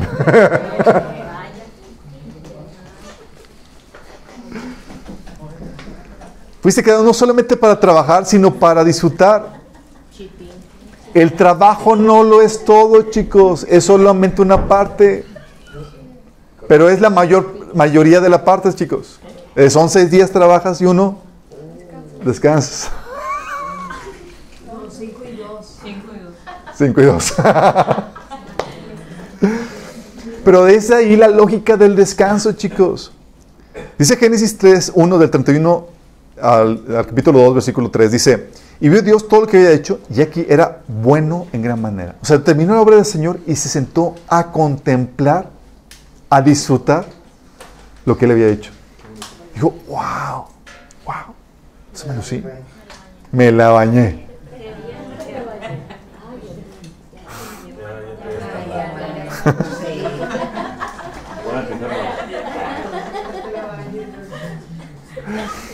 y dijo Dios es la luz. Efectos especiales, chicos. Pero todos fueron, dice, y vio Dios todo lo que había hecho y aquí era bueno en gran manera, y fue la tarde y la mañana del sexto día, y fueron pues acabar los cielos y la tierra y todo el ejército de ellos. Y acabó Dios en el, el, día séptimo la obra que hizo, y reposó el día séptimo de toda la obra que hizo. Y bendijo Dios el día séptimo y lo santificó, porque en él reposó de toda la obra que había hecho en su ocasión. Reposo, chicos, estamos hablando de que termino de trabajar y es un tiempo de refrigerio para disfrutar del trabajo o el trabajo que he hecho. Sí. Es parte del propósito de Dios. Por eso se nos ordena trabajar, pero también se nos ordena descansar. Dice Éxodo 2 del 8 al 11, acuérdate del sábado para consagrarlo. Se, trabajarás seis días y haz en ello todo lo que tengas que hacer, pero el día séptimo será un día de reposo para honrar al Señor tu Dios. No hagas en ese día ningún trabajo, ni tampoco tu hijo, ni tu hija, ni tu esclavo, ni tu esclava, ni tus animales, y tampoco los extranjeros que vivan en tus ciudades. Acuérdate que en seis días hizo el Señor los cielos y la tierra y todo lo que hay en ellos y descansó el séptimo. Por eso el Señor lo bendijo y consagró el día de reposo. Entonces parte del propósito de Dios es, sí, que trabajes, que cultives, que desarrolles, pero también que disfrutes. Disfrutar de la tierra, chicos, es parte del propósito. Por eso Dios, ¿qué le prometía al pueblo de Israel? Que lo iba a llevar a la tierra que qué? Que, muche, que fluye leche y miel, chicos. Dice, vosotros poseéis la tierra y yo os la daré para, por la, eh, para que le poseáis por la edad, tierra que fluye leche y miel. Tierra, cuando te habla de que leche y miel es una tierra de disfrute, chicos, de bendición. Las abejitas, todo eso. Bueno, de hecho, dice Esdras 9:12, cuando ya es que los estaban casando eh, ahí entre con las naciones paganas y demás, reprendiendo los Esdras, dijo, no permitan que sus hijas se casen con los hijos de ellos. No tomen las hijas de ellos como esposas para sus hijos. Jamás promuevan la paz y la prosperidad para esas naciones. Si ustedes siguen estas instrucciones, serán fuertes y disfrutarán de las buenas cosas que la tierra produce. ¿Dice qué? ¿Disfrutarán qué? De las buenas cosas que la tierra produce. Y dejarán esta prosperidad como herencia a sus hijos para siempre. Porque parte de la función del trabajo es, dice Pablo, que el que siembra, siembra con esperanza de qué? de cosechar. O sea, no solo trabajo por trabajar, trabajo para, también con la intención o propósito de disfrutar, chicos. ¿Sí? Por eso se nos promete la tierra, chicos. Te dice el Señor, ok, tú vas a gastar en esta tierra, en esta vida y demás, pero vas a tener tu tiempo para disfrutar. Sí. Dice la Biblia que en Mateo 5:5 dicho son los humildes porque recibirán la tierra como herencia. Disfrutar la tierra como herencia implica trabajo, pero implica el disfrute de esa tierra, chicos. Por eso Jesús le decía a los discípulos en Lucas 22, de 28 al 30, ahora bien, ustedes, los que han estado siempre a mi lado en mis pruebas, por eso yo mismo les concedo un reino, así como mi Padre me, lo concedió a mí, para que coman y beban a mi mesa en mi reino y se sienten en tronos para juzgar a los tribus de Israel. Dios quería que disfrutaras del trabajo y de la recompensa de ese trabajo. Aquí el disfrutar de comer y beber a su mesa es parte de disfrutar de ese trabajo, chicos. Y tú y yo estamos trabajando y desgastando nuestras vidas en el presente para, ¿para qué? Para disfrutar en el reino, chicos. El disfrute es lo que también queremos hacer. De hecho, es lo que dice Pablo a Timoteo en 1 Timoteo 6, del 18 al 19. Dice, diles que, hablando de los ricos, diles que usen su dinero para hacerle bien Deberían ser ricos en buenas acciones, generosos con los que pasan necesidad y estar siempre dispuestos a compartir con otros. De esa manera, al hacer esto, acumularán su tesoro como un buen fundamento para el futuro, a fin de poder experimentar lo que es la vida verdadera. ¿A fin de qué? Experimentar, disfrutar la vida verdadera, chicos. ¿Sí? Por eso, cuando llega la muerte, chicos, llega la caída, entra la muerte y la maldición, y la maldición roban ese propósito. El trabajo, ¿te acuerdas? Iba a salir espinos y carros. Uy, iba a ser gorroso eso. Sí. Ya no iba, el disfrute se menguó. Sí. Y se menguó y se disminuyó el tiempo porque vas a morir, vas a disfrutar solamente un breve tiempo. Y con maldición.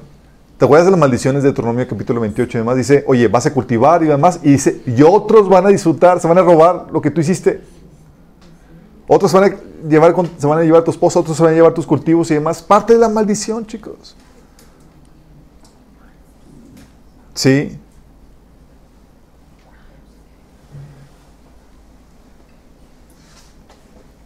Pero nota que este, este propósito, chicos, es incompleto si no hay un trabajo previo. O sea, no fuiste creado solamente para disfrutar. Y Pablo lo decía, hey, el que no trabaje, ¿qué? Que no coma. ¿Sale? ¿Quieres disfrutar? ¿Comidita? Bueno, primero viene la comida. Sí. Pero primero viene el trabajo y luego viene el, descanso, el disfrute. Pero el disfrute es importante, chicos. Por último, fuiste creado para, para traer gloria a Dios. La típica pregunta cuando vamos a una iglesia más, ¿para qué, fuimos creados, ¿para qué fue creado ser humano? Para la gloria de Dios. Y nada más dicen eso. Para la alabanza de Dios. Y no lo dicen nada más, es como que, wow, sí, de hecho, pues la Biblia dice que todo Dios lo hizo para su alabanza, chicos. Cuando la Biblia dice en Apocalipsis 1.8, yo soy el alfa y el omega, el principio y el fin, dice el Señor, soy el, eh, yo soy el que es, el que siempre era y el que aún está por venir, el Todopoderoso. Cuando la Biblia te dice el alfa y omega, el principio y el fin, Está hablando que ese principio, el principio que Él es la primera causa, la fuente de toda creación. La creación comienza con Él. Es la primera causa y es el propósito final de todo. Principio y fin. El fin de todas las cosas, el propósito de todas las cosas están en qué? En Cristo. Por eso dice Romanos 11:36. Pues todas las cosas provienen de Él, o sea, el principio, y existen por su poder presente, y son para su gloria. A Él sea toda la gloria por siempre. ¿Son para qué? ¿Todas las cosas? Para su gloria, chicos. Tu existencia es para su gloria. Por eso te dice Efesios 1.12, a fin de que nosotros, que ya hemos puesto nuestra esperanza en Cristo, seamos para alabanza de su gloria. O sea, tú fuiste salvado para alabanza de su gloria. Es el final, es el propósito final de todas las cosas. Por eso te decía Pablo en 1 Corintios 10.31, Así que sea que coman o beban o cualquier cosa que hagan, háganlo todo para la gloria de Dios. ¿Por qué es importante esto, chicos? Porque si no es así, las cosas pierden valor. Las cosas valen de acuerdo al propósito por el cual sirven. Y, y no hay nada más valioso que Dios. ¿Entiendes? Entonces, si tú quitas el propósito del ser humano que, cuyo final y de toda la creación que, está, que estaba en Dios originalmente, le quitas de Dios, ya se vuelve vano o sin valor. Porque las cosas adquieren valor en relación con Dios, que es el único valioso, absolutamente valioso, chicos. ¿Me explico? Si las cosas dejan de ser, dejan de encontrar su propósito en Dios, ya no tienen valor. Y nota que el propósito final de todas las cosas no eres tú. Porque tú no eres lo suficientemente valioso para darle sentido a la creación. Tú eres una creación que encuentra su valor en su creador. Por eso decía Jeremías 5:13. Así que dijo Jehová, ¿qué maldad hallaron en mí vuestros padres que se alejaron de mí y se fueron tras la vanidad y se hicieron vanos o sin valor o inútiles? Te alejas de Dios, quitas tu propósito de Dios y te vuelves qué? Vano. Ya no tiene valor. Por eso, chicos, la cosa más insignificante por hacerse para Dios es más valiosa que la cosa más importante hecha para la gloria del hombre. ¿Sí me entendiste? Te lo repito. La cosa más insignificante por hacerse para Dios es mucho más valiosa que la cosa más importante hecha para la gloria del hombre. Por eso decía Juan Bautista que él era el hombre, Jesús dijo que él era el hombre, el hombre más importante de todo el Antiguo Testamento. Y decía que él no era ni digno de qué? De, de cargar sus sandalias, de llevarle sus sandalias. O sea, cargar sus sandalias, chicos, por ser Jesús quien era, era mucho más valioso que ser el rey más grande, como David. Más valioso que, que otro personaje haber descubierto cualquier cosa, haber conquistado cualquier cosa, lo que sea. No hay. Era nada más cargar las sandalias a Jesús. ¿Por quién es Jesús? Mucho más valioso. Sí. Porque nuestro valor se encuentra en eso. Por eso, todo es para la gloria de Dios y encuentra toda la creación, su propósito y su valía en Dios. Pero tienes que entender esto, chicos. Todo es creado para la gloria de Dios, pero muchos cristianos se quedaban en esto y pensaban que íbamos a estar alabando a Dios por este, por este propósito toda la eternidad. Es que fuimos creados para alabanza de su nombre, para alabanza de su gloria. Entonces, ¿qué vamos a hacer? ¿Alabar toda la, toda la eternidad? Si es en la torre. Y ni canto bien. Porque no veíamos los demás propósitos por los cuales Dios nos creó, chicos. Dios te creó para tener una relación con Él, disfrutarlo a Él. Te creó para representarlo. Por eso te está santificando. Y es, ah, ¿por qué me está santificando, Señor? Porque quiere que me meta en este proceso de santificación y de capacitación espiritual. Porque si no, eso no, no cumples tu propósito. ¿Por qué? Porque Señor me quiere que me ponga a trabajar. Yo quiero dedicarme a, a meditar en su palabra y, profundizar y, me, y me obliga a cambiar. ¿Por qué? Porque Dios quiere que generes valor. Dios te creó para dominar y desarrollar los potenciales de la tierra. ¿Sí? Pero también te creó con la esperanza de que disfrutes. Por eso te ofrece la recompensa. ¿Sí? Y por eso apostamos y estamos dispuestos a sacrificar nuestra vida, desgastar nuestra vida en, trabajando y más con la esperanza de poder disfrutar de las glorias de Dios. Del reino que viene, con todas las glorias que conlleva. Pero obviamente todo eso es centrado en dar gloria a Dios. Y muchas veces la gente, cristianos chicos, no viven para la gloria de Dios, sino viven para sus deleites. Tiene mayor prioridad sus deleites que la gloria de Dios. Tiene mayor prioridad su comodidad que la gloria de Dios. Y déjame decirte, Dios vale la pena tu sacrificio, tu incomodidad, tu sufrimiento. Pero si tú no encuentras el propósito de eso en Dios, va a, ca- va carecer de sentido. No va a tener valor lo que estás viviendo. ¿Recuerdan cuando les platiqué que el consuelo que Dios nos dio cuando perdimos a nuestro hijo fue que Jesús nos dijo, yo valgo eso. Valgo la pena ese- esa pérdida. Valgo la pena el que, el que sufras haya sufrido eso. Y sí lo vale. Y es donde el sufrimiento y demás adquiere un valor y una dimensión eterna, chicos. Y Jesús vino a redimir el- al ser humano y su propósito. El ser humano, al separarse de Dios, vino, por la separación vino la muerte y con ello la pérdida de su propósito. Y con la muerte del hombre, muere cualquier cosa que el hombre haga, chicos. Así como polvo es y polvo iba a regresar, todas sus obras estaban destinadas a perecer, chicos. Cualquier cosa que el hombre haga, ya no tiene sentido su quehacer por el aspecto perecedero, chicos. Se volvió efímero la cosa, intrínsecamente. Nada durará por eso para siempre, por la caída, chicos.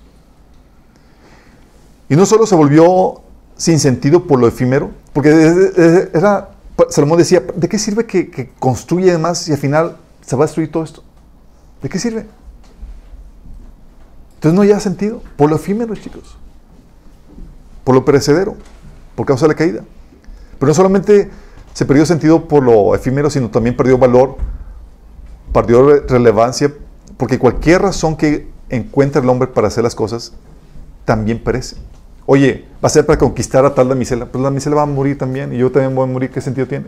Va a ser para construir un reino y demás, pero también va a perecer todo eso, ¿qué sentido tiene? Entonces no tenía ni sentido ni relevancia hasta que llega Cristo y restaura el propósito del ser humano al darle eternidad a su propósito. A darle eternidad a su propósito y a su quehacer. Y al darle relevancia al hacerla, ¿cómo nos dio relevancia?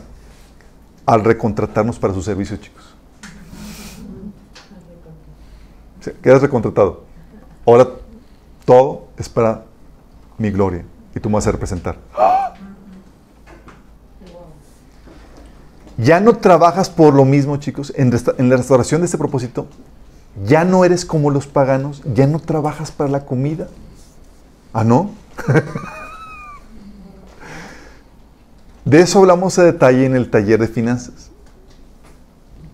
No voy a preguntar quién no lo ha tomado para no exhibir. Pero por eso Jesús dice en Mateo 6, 31, 33, así que no se preocupen diciendo qué comeremos o qué beberemos o con qué nos vestiremos. Los paganos andan tras todas estas cosas, pero el Padre Celestial sabe que ustedes la necesitan. Más bien, busquen primeramente el reino de Dios y su justicia y todas las cosas les serán eh, añadidas. Fíjate lo que dice. Los paganos estaban en ese ciclo de trabajar para comer, comer para vivir, vivir para trabajar, trabajar para comer, estaban no, sin sentido. El Señor dice, no, no, no, ahora trabajas para cosas eternas, para servir al Señor, para el reino. Y esa es que buscar el reino es buscar la voluntad de Dios para tu vida. ¿Qué función, qué trabajo tienes que realizar? Porque Dios quiere que seas una persona que genere valor en su reino. Sin contar tu propósito. Si te enfocas en su propósito, en hacer su voluntad, para su gloria, dice que como consecuencia viene qué? La provisión. Oye, pero hay cristianos que trabajan para la, eh, para, para la comida, con ese propósito. Claro. Porque si así no tienes suficiente amor para trabajar para la gloria de Dios y para encontrar su propósito, el Señor te va a poner una motivante, que va a ser el hambre. No el amor, el hambre. Sí, pues estamos hablando de un nivel de mediocridad del cual Dios te quiere sacar de ahí. De eso hablamos más en el taller de, de finanzas. Y también, no solamente es restaurar la comunión con Dios, como vimos, no solamente y empieza ese proceso de transformación para que seas hecho la imagen de Cristo que tiene que ver con tu propósito, sino que ya no trabajas para la comida, sino para Dios y su reino, chicos. Y ya no son efímeras tus obras. Ya no. Sino que van a traer recompensa eterna. Por eso decía Pablo en Corintios 15, decía Pablo, ¿y para qué nosotros a todas horas podríamos, pondríamos en peligro nuestra vida? Pues juro, amados hermanos, que todos los días entro, enfrento la muerte. Esto es tan cierto como el orgullo que siento por lo que Cristo Jesús, nuestro Señor, ha hecho en ustedes. ¿Y qué valor hubo en luchar contra las fieras salvajes, esa gente de Éfeso, si no, habr- si no habrá resurrección de los muertos? Si no hay resurrección, comamos y bebamos, que mañana moriremos. Y dice también, lo cierto es que Cristo sí resucitó a los muertos. Él es el primer fruto de una gran cosecha, el primero de todos los que murieron. Por lo tanto, mis amados hermanos, permanezcan fuertes y constantes, trabajen siempre para el Señor con entusiasmo, porque ustedes saben que nada de lo que hacen para el Señor es inútil. Mientras que Salomón decía que era inútil, sin sentido, que decía, no, ya, se restauró. ¿Por qué? Porque cada cosa que hagas, aunque perezca, por hacerlo para Cristo, permanece. ¿Permanece en qué sentido? Acumula una recompensa eterna, chicos.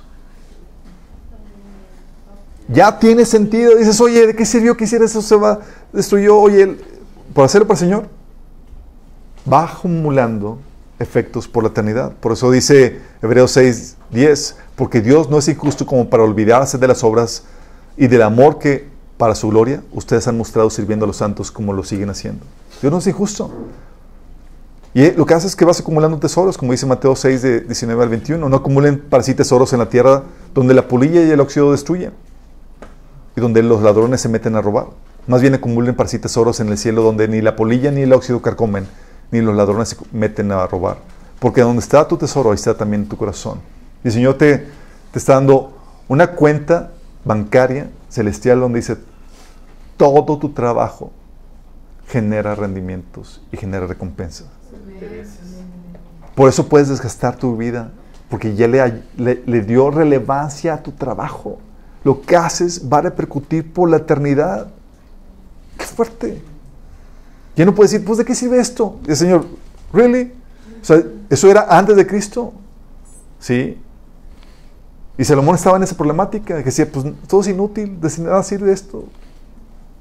Mejor comamos y bebamos. Aquí el Señor viene a restaurar esto y dice, no, no, no. Se restaura. Llegó la eternidad. Ahora cada cosa que hagas va a trascender para siempre y va a terminar tu posición, tu rol, tu estatus. Y vas a poder disfrutar la creación de Dios sin dolor y sin justicia, chicos.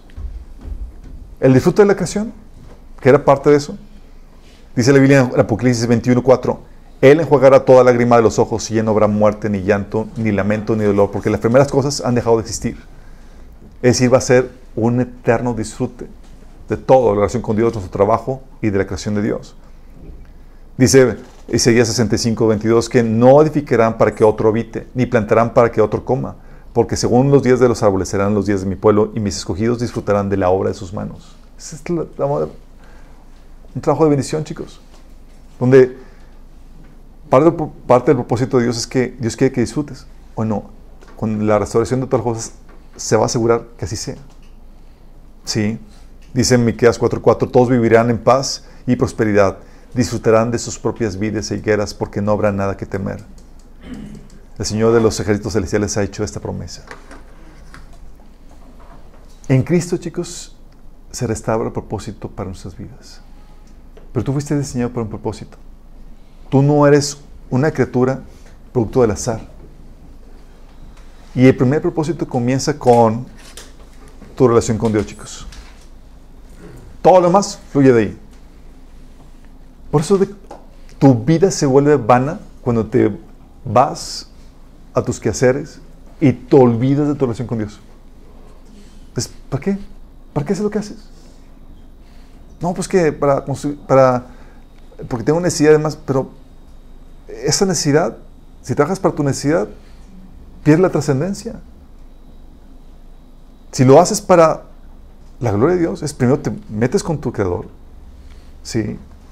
Y luego buscas trabajando para ser útil, para su gloria.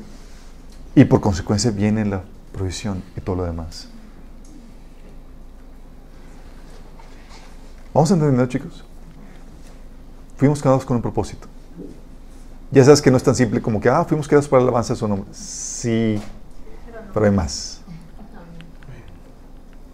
Fuiste creado para tener una relación con Dios, para representarlo, para dominar y desarrollar la tierra, para disfrutar la creación de Dios y para traer gloria a su nombre. En resumidas cuentas, el ser humano fue creado para tener una relación con Dios y en unión con Él representar en su tarea de dominar, desarrollar y disfrutar la tierra para la gloria de su nombre. Oramos. Amado Padre Celestial, te damos gracias, Señor. Porque todas las cosas las haces con un propósito, Señor, y, el ser humano no está excluido, sino al contrario, Señor. Esta maravillosa creación que somos nosotros, Señor, la hiciste con un propósito. Y en tu palabra, en tu revelación, podemos entender el propósito por cual tú nos has creado, Señor. Perdónanos, Señor, si nos hemos desviado de tu propósito, Padre. Y gracias por revelarnos la razón por la cual tú nos has creado, Señor. Que primero y sobre todas las cosas, podamos tener una oración contigo, Señor. Que podamos cumplir esa función de representarte, Señor, aquí en la tierra. De ejercer ese oficio, esa tarea de dominar y servir la tierra, Señor. Para disfrutar de sus frutos, Padre, y traer gloria a tu nombre, Señor. Alabanza a tu nombre, Padre. Que podamos, Señor, desarrollar nuestras vidas para cumplir ese propósito, Señor. Que al final de nuestros días podamos ir cumplir la tarea que tú nos diste, que tú me diste, Señor.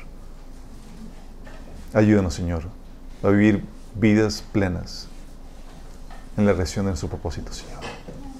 Te lo pedimos en el nombre de Jesús. Amén.